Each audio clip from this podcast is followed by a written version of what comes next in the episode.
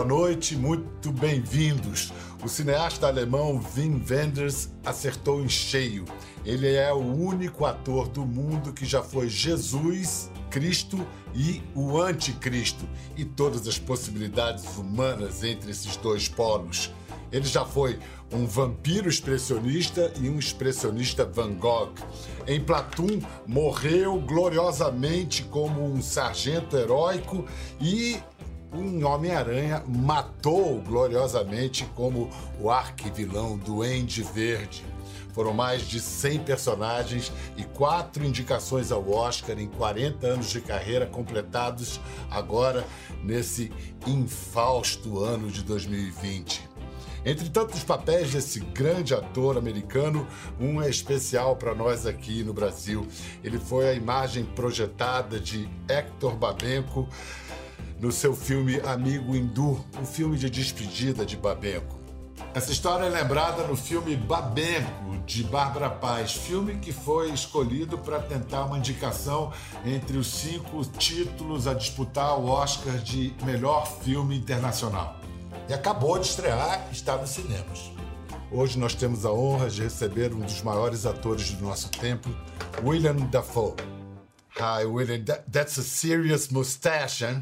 Yeah, you know, it's it's not for life; it's for a role. Yeah, it's it looks like uh, kind of Mexican. yeah, well, I'm working I'm working with a Mexican director, so maybe that's Guillermo del Toro. Yep, uh, Guillermo del Toro. And uh, right now I'm in Toronto and I'm in quarantine because it's required since I've come from Rome to spend two weeks in quarantine before we even start work. So I walked in this rented apartment 10 days ago and they let me out in four days. I've seen no one. and uh, are you happy about this? Um, I'm okay. I mean, uh, I already shot a film, and I on that I got tested all the time. So I don't quite understand why they can't just test me before I start. But everybody's worried about liability, and I understand that. Uh, you know, and uh, I want filmmaking to get back on track. So if I can uh, do two weeks of quarantine toward making that happen, I'm fine with it.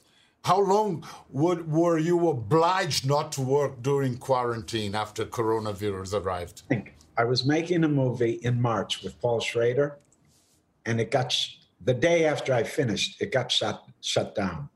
I went to New York. I thought I'd wait out quarantine there, and then I saw things were not going to go well in the U.S. for many reasons. So even though Italy was at the height of their uh, the worst part of the uh, the epidemic for them. Um, I, I, ran to Rome to be with my wife, and I was there March, April, May, June, July, August. So six months. Actually, in August, I went to uh, do the Bob uh, Rob Eggers project. So five months. So when and you everybody was getting, I mean, was not thinking about going to Italy, there you went. Yeah. Yeah. Contra you have a special relationship with our country, Brazil. We are very proud about it. Not only have you been here, you have been here several times, but you have also very good Brazilian friends. And I mean, very good friends of yours and very good Brazilians as well, uh, like Gilberto Gil, Seu Jorge, and the most Brazilian of Argentinians, Hector Babenco. and now we can watch already the Babenco, the documentary, the film of Barbara Paz. And amongst other precious moments, the movie shows the intimacy between you and an actor during the shooting of my Hindu friend.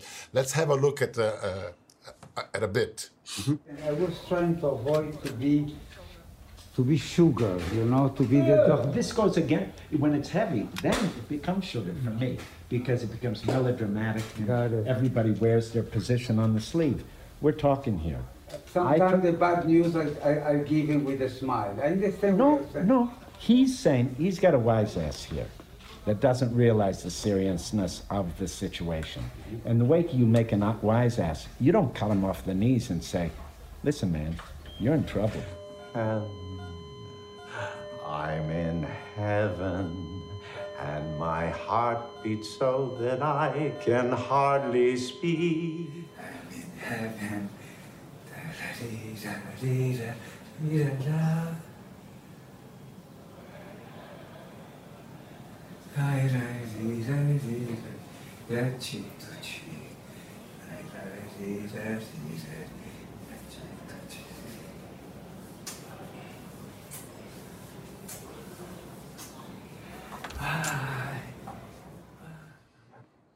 Well, Wow, we do miss him. Yeah. you get along well. I mean, I, I hear that you were chosen by uh, for the role in a dinner. Uh, how was this? Well, you know, I remember very well. I met Hector many years ago when he was on a, believe he was on the jury in Venice, and I was there with Last Temptation of Christ, presenting Last Temptation of Christ, the Scorsese movie. And we hung out some, uh, and I really liked him. And we kept in touch, and we even tried to work together once on a film that he couldn't get financing for. He ended up shooting it in Portuguese uh, not with me. Um, but uh, anyway, we kept in touch. And then I lost touch with him when he was really sick. And then we re met, and I was in uh, Sao Paulo with uh, Robert Wilson Theater Show. And we had a dinner, and he handed me a script and said, Listen, I, I really need to make this movie, and I think you could do it. And I read it, and of course, I was. Uh, I was privileged to do it because I always had a deep feeling for Hector, even though I hadn't worked with him. I loved his approach, his great love of movies. He was a big personality, sometimes very difficult. I remember once early meeting with him, we were at a restaurant and someone came up to me and asked me for an autograph. And he laid into this guy. He was so rude. And I thought, Hector, how dare you? You know? And so there were conflicts sometimes. Um, and even in the clip that you showed, when I first saw it, I said, Barbara, Barbara, Hector and I got along. You know, I tried to serve his vision. I tried to be cooperate, uh, cooperate with him as much as possible. But here, I'm pushing back. I don't like what he's asking me to do, and I'm pushing back. Maybe you shouldn't have it in. And she said, No, no, I think this is important. And she's right. It's it's good to see that kind of uh, dialogue because we did wrestle sometimes and often because it was had so many autobiographical elements i'd say to him i'd ask him questions sometimes and he said i don't know. I don't know. You're diego. I'm not. And i'm like eh. Barbara, Barbara says that you became uh, that Diego was so much Babenco that you became you started to behave like Babenco, to be as grumpy as Babenco during the shooting. maybe. You know it's it's it's hard to be in uh, in those scenes in the hospital bed and of course i had to i had to get thin for it because uh, some of the movie takes place while, i'm uh, while i'm undergoing uh, treatment uh, and i have cancer. So uh, it wasn't pleasant and i was working every day and you're always going to work either in a hospital bed or in some traumatic uh, situations of him trying to put his life together after he does, after he is uh, pronounced cured. So it wasn't a happy movie, but I felt very good. Um, you know, actors like to be useful, and uh, and Hector said he needed me to do this, and out of respect to him and the work he's done, and to have interesting work, uh, I was very happy to do it. I, I really love a, a certain scene of Barbara's uh, movie. Uh, the, actually, the, the, the making of of Hindu uh, friend shows him telling you a story about his dad, his father, uh, who was a tailor man. Let's have a look at it. My father was a tailor My father used to say that the best way to conquer a customer Yeah. is when you put him in front of the mirror, you push here to make the guy feel thinner. No shit. And they all do it. They all They do it. all Yeah. do it. Oh, yes. Oh, yeah. Okay, this one now- make it nice here. Nice. Then Oh, you look great. beautiful, Beautiful. And they go do this too. Beautiful, beautiful. This is exactly what my father told me. I saw he did so many times. It's a light moment, but uh, you were talking about this. Uh, You knew it was his last film, and that you were performing in a kind of a requiem of this director. How did you cope with this? Uh, I didn't know that. I didn't know that. In fact, while we were shooting, he presented another project to me that he wanted to do after. So he was not giving up. I mean, he really lived through his movies. Um, that was something he lived. He lived through it. So I think he wasn't ready to go. And uh, I don't know. At, while we were shooting, I knew he wasn't well, but I didn't know what to, to what degree. That wasn't really shared with me. So we kept in touch after the film, and then one night he called me up at about four o'clock in the morning, Rome time, and we talked for a long, long time. He was like sort of manic, and we talked for about two hours, and well, it seemed like two hours. Maybe it wasn't that long. And then I heard a week later that he died. so it was his farewell call. Yeah. He called you to say goodbye. Some Yes. Your ties with Brazil, uh, um, nevertheless, didn't be, uh, begin with Babenco. Was Seu Jorge was the first one to was the host of Brazilian culture to you? More or less, I had been to Brazil before that because I I uh, presented a, a a play with my company, the Wooster Group, in uh, Sao Paulo In the eighties? in the eighties. At uh, I think it's SESC. SESC? Yes. Yes. Which was quite an impressive place, I thought. I mean, as a cultural center, it's a relationship to the community, how it served people. I thought it was really incredible. It is great. I, I, I performed there more than once. Um, I performed there a couple of times, but that was my first trip in Brazil.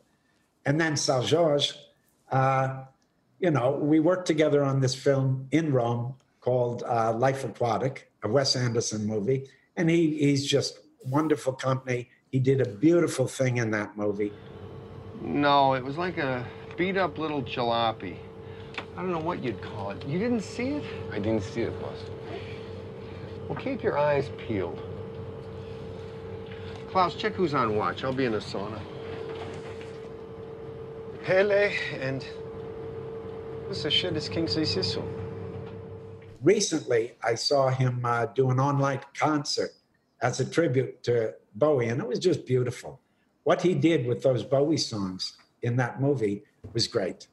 So we kept in touch, and uh, I, uh, every time I'm in Brazil, uh, we try to track him down. I remember uh, a couple of times I've done New Year's at uh, in Rio. One was uh, when uh, Gilberto Gil was playing, and the other one was when uh, Seu Jorge was playing. So, uh, Yeah, your rela- your relationship with uh, Brazilian music is quite strong. I saw you sending uh, happy birthday uh, greetings to Gilberto Gil in his online event yes. as well. Guriate, tante guriate, Gilberto, tante. You and your wife, uh, the Italian regista Giada Colagrande. Yeah, she she really int- opened my eyes to uh, open my ears to uh, Brazilian music. She grew up in Italy, uh, you know, listening to bossa nova. Uh, She's 20 years younger than me, and she was in love with bossa nova and all things Brazilian. So uh, she's taught herself some Portuguese. She taught herself how to play uh, uh, bossa nova guitar.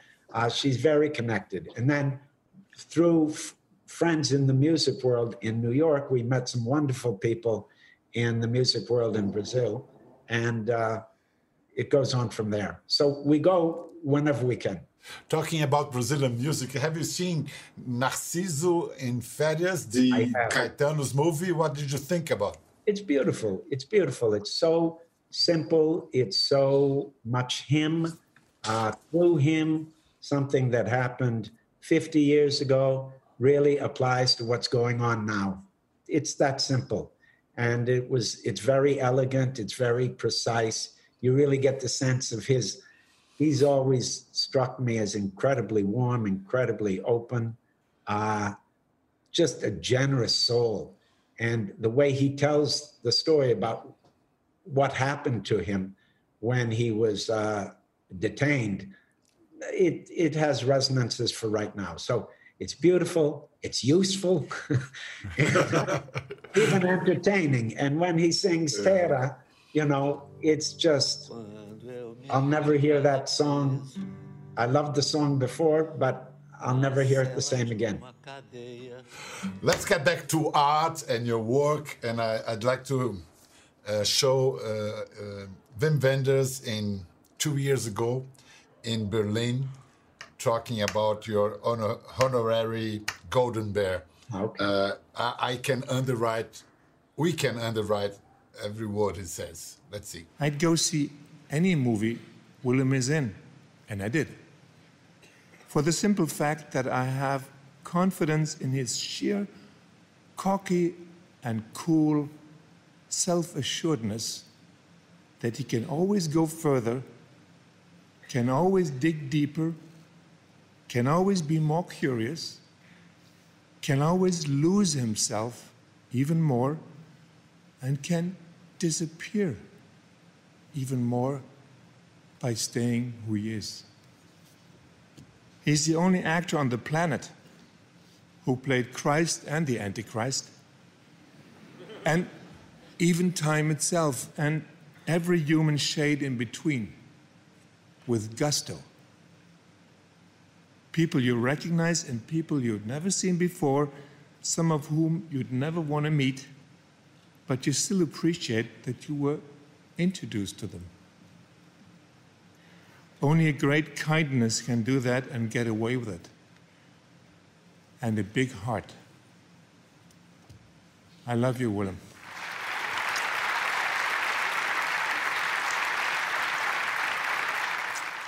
That was beautiful. He, Wenders mentions your kindness, your versatility. Uh, you said um, you, you, of yourself of the use, use to be useful, but what would you say it's your main feature as an actor after 40 years of, of acting? Uh, I suppose I still uh, am curious about it performing and making things is always um, new to me. Um, it's a trick. That's not human nature when you do something for 40 years. But, you know, the situation, I try to seek situations where I don't recognize them and I have to rethink them. Even now, as I, right now, I'm in quarantine ready to start a movie. You hear this often from actors, but I, I don't know what it is. I mean, of course, I have instincts. Of course, I have things in my body memory and I, I know how to do certain things. But I love this fact that I'm going to be thrown, you know, into a situation that I don't know and I've got to figure it out. And I still love that. Some people tire of that. I like that. And I think that most people avoid losing control and I think you actually desire to lose control. I do. It's you know, it's the old story. You lose control to find control to find clarity. you know, really, really, I like to uh, put it out there. It's the only way to see where I am. You know, I feel like in, you know, I, it's like I, I'm fond of this idea that, you know, action inspires inspiration rather than inspiration inspiring action. And the way to get going is usually you got to be pushed, even if you push yourself, um, to a situation where you say, Where the hell am I? And that's a good place to start. What was the feeling of being crucified as Christ? Everyone should do it. no, in the sense that you, I don't have, uh, put anyone in that position and it's going to be emotional for them. Not only because uh, the wisdom of the body is going to have a response to be putting be put into that position, but something about being raised up naked, blue sky in this uncomfortable position. It puts you in a place where you can see, you know, the thing that I really remember uh, is how blue the blue was. I knew that blue like I had never seen that blue before. And that's not about me, it's about reaching a point where you're beyond normal life and you're seeing in a way where you can cut through all the habits and you see blue for the first time in your life. So even when I'm shooting that movie and I'm up there, I'm not thinking, oh, I'm Christ, oh, woe is me. I'm looking at the blue sky and saying, wow, I've never seen anything like that. and that's fantastic, huh?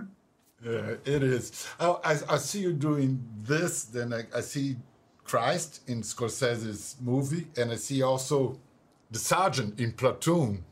I, I, probably there are very few actors, if any, that have died so many times uh, on screen. Have you ever thought about that? Uh, give, give, is there any meaning, hidden meaning in this? it's rehearsal. Keep rehearsing. Don't hurry. Keep rehearsing. I'm not ready. I'm not ready for the big show. Uh, I've noticed it, and I now the more the other question that occurs to me is, why do I find myself playing characters that people want to kill all?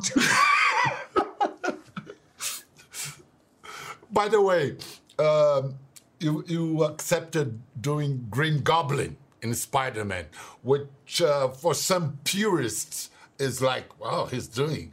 Uh, it, did you fear any kind of Birdman, to, to mention another Mexican movie, American Mexican movie coming, Iñárritu, Birdman syndrome? Not really, because you got to remember, first of all, Sam Raimi really knew the material and had a deep personal take on it. So it wasn't just a industry exercise. It was really a personal film for him. And these comic book movies were not a normal thing then. That was very interesting to take those uh, comics and try to bring them to life. So it was it was creative. It was fun, and also sometimes you know you make a lot of movies that may not get seen, have very humble resources. Sometimes, occasionally, it's nice to do a movie where you have the resources, you know it's going to be in lots of theaters, you know it's going to get out there. It's all about balancing. But, I but think, do, you, do you think you do you think about in a, in a strategic way? Uh, no, planning no. your career. I'm going to do a blockbuster here, an alternative here. I think it happens naturally. You know, it's like uh, it's like eating. You know, you mix it up a little bit. You have tendencies, but you know, you can't eat pasta all the time. Um, well, uh, but Italian food has so many primo piatto, secondo, terzo, so you can vary every day. Exactly. exactly. but listen, uh, many. I, I I struggle to understand. It's it it's, it puzzles me. Positions like Martin Scorsese, for for instance, he hates the streaming. He says streaming is it's not cinema. I I I, I cannot. Well, what do you think about that? Well, you know, you don't want to live in the past, and that's how a lot of people see movies. But I feel very strongly, I love the theater experience of going into a dark room with a bunch of strangers and watching some light on a screen and together being there. Uh, thing about streaming is, you know, the public has too much control. They can turn it off, they can listen to the phone, they can get drunk, they can do all kinds of things. They don't come to the movie. And if they don't come to the movie, then the movie has to come to them and come to them in a way that loses something. Because my favorite movies are where it's a collaboration between the public and the filmmaker and they make something together. And that happens m- more easily when there's a real commitment and a concentration. It's not so much about the size of the screen, although for some movies that's a real issue. It's really about attention. Listen, uh, now you have been an Oscar nominee for four times, and I'd like to know your first impression and reaction to the new Oscar rules that demand kind of quotas on scripts and film casts and crews. I haven't formed an opinion yet.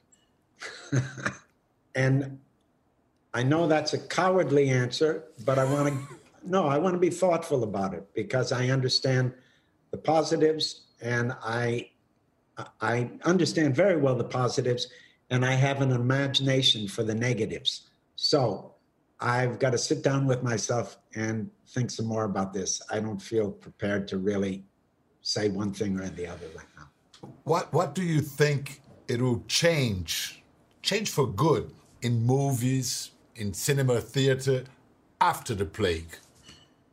Uh, I don't know. It could go one of two ways. um, you know, I, I think it'll be very difficult. Theaters will come back, but never as they once were. But that was the way it was heading anyway. Um, I don't know. I don't have an imagination for these things. I, I, have, a, hard, I have a hard enough time dealing with what's in front of me. I, I don't uh, but, predictions. But but let's see if you can give us some hope. Barbara, Barbara told us that you are kind of a yogi. Yes. You, you practice yoga for a long time, and that you make a point of always being connected, as you said now, to here and now. But so, what do you think? Which lessons can this dreadful moment we're going through bring to us for there and then, well, whenever it comes? One clear thing is uh, life is better when we have each other. Everybody who's been in isolation, you know, some privileged, some desperate, because some people can sit out the the uh, the isolation, the quarantine, and use it as a retreat, use it uh, as a study, self study. Other people don't know where their next meal is going to come from. It's tragic because they can't work. But I think for everyone, they realize it'll hopefully bring us to some understanding of connectivity and our reliance on each other. That's why, you know, the division in the States right now that is being created is so disturbing because this is the last thing we need right now. The kind of us and them mentality. So I'm not talking, you know, we are the world, kumbaya. I'm not trying to be too sweet, but that's what I think about how how important it is, how how it gives our lives value to help each other. And hopefully people will be more conscious of that and be more generous in uh, helping people that they can. And I add that that's probably the thing that will save them. And trying to find ways to be useful. that's a noble thing. Thank you, William. All right. All right. Thanks. It was great talking to you. Take care and have a wonderful work with the, the Toros and me. My, my uh, saludos para Guilherme. Ok, great. Take care. Take care. Tchau, gente. Muito obrigado. Gostou da conversa? Globoplay você pode acompanhar e também ver as imagens de tudo que rolou. Até lá.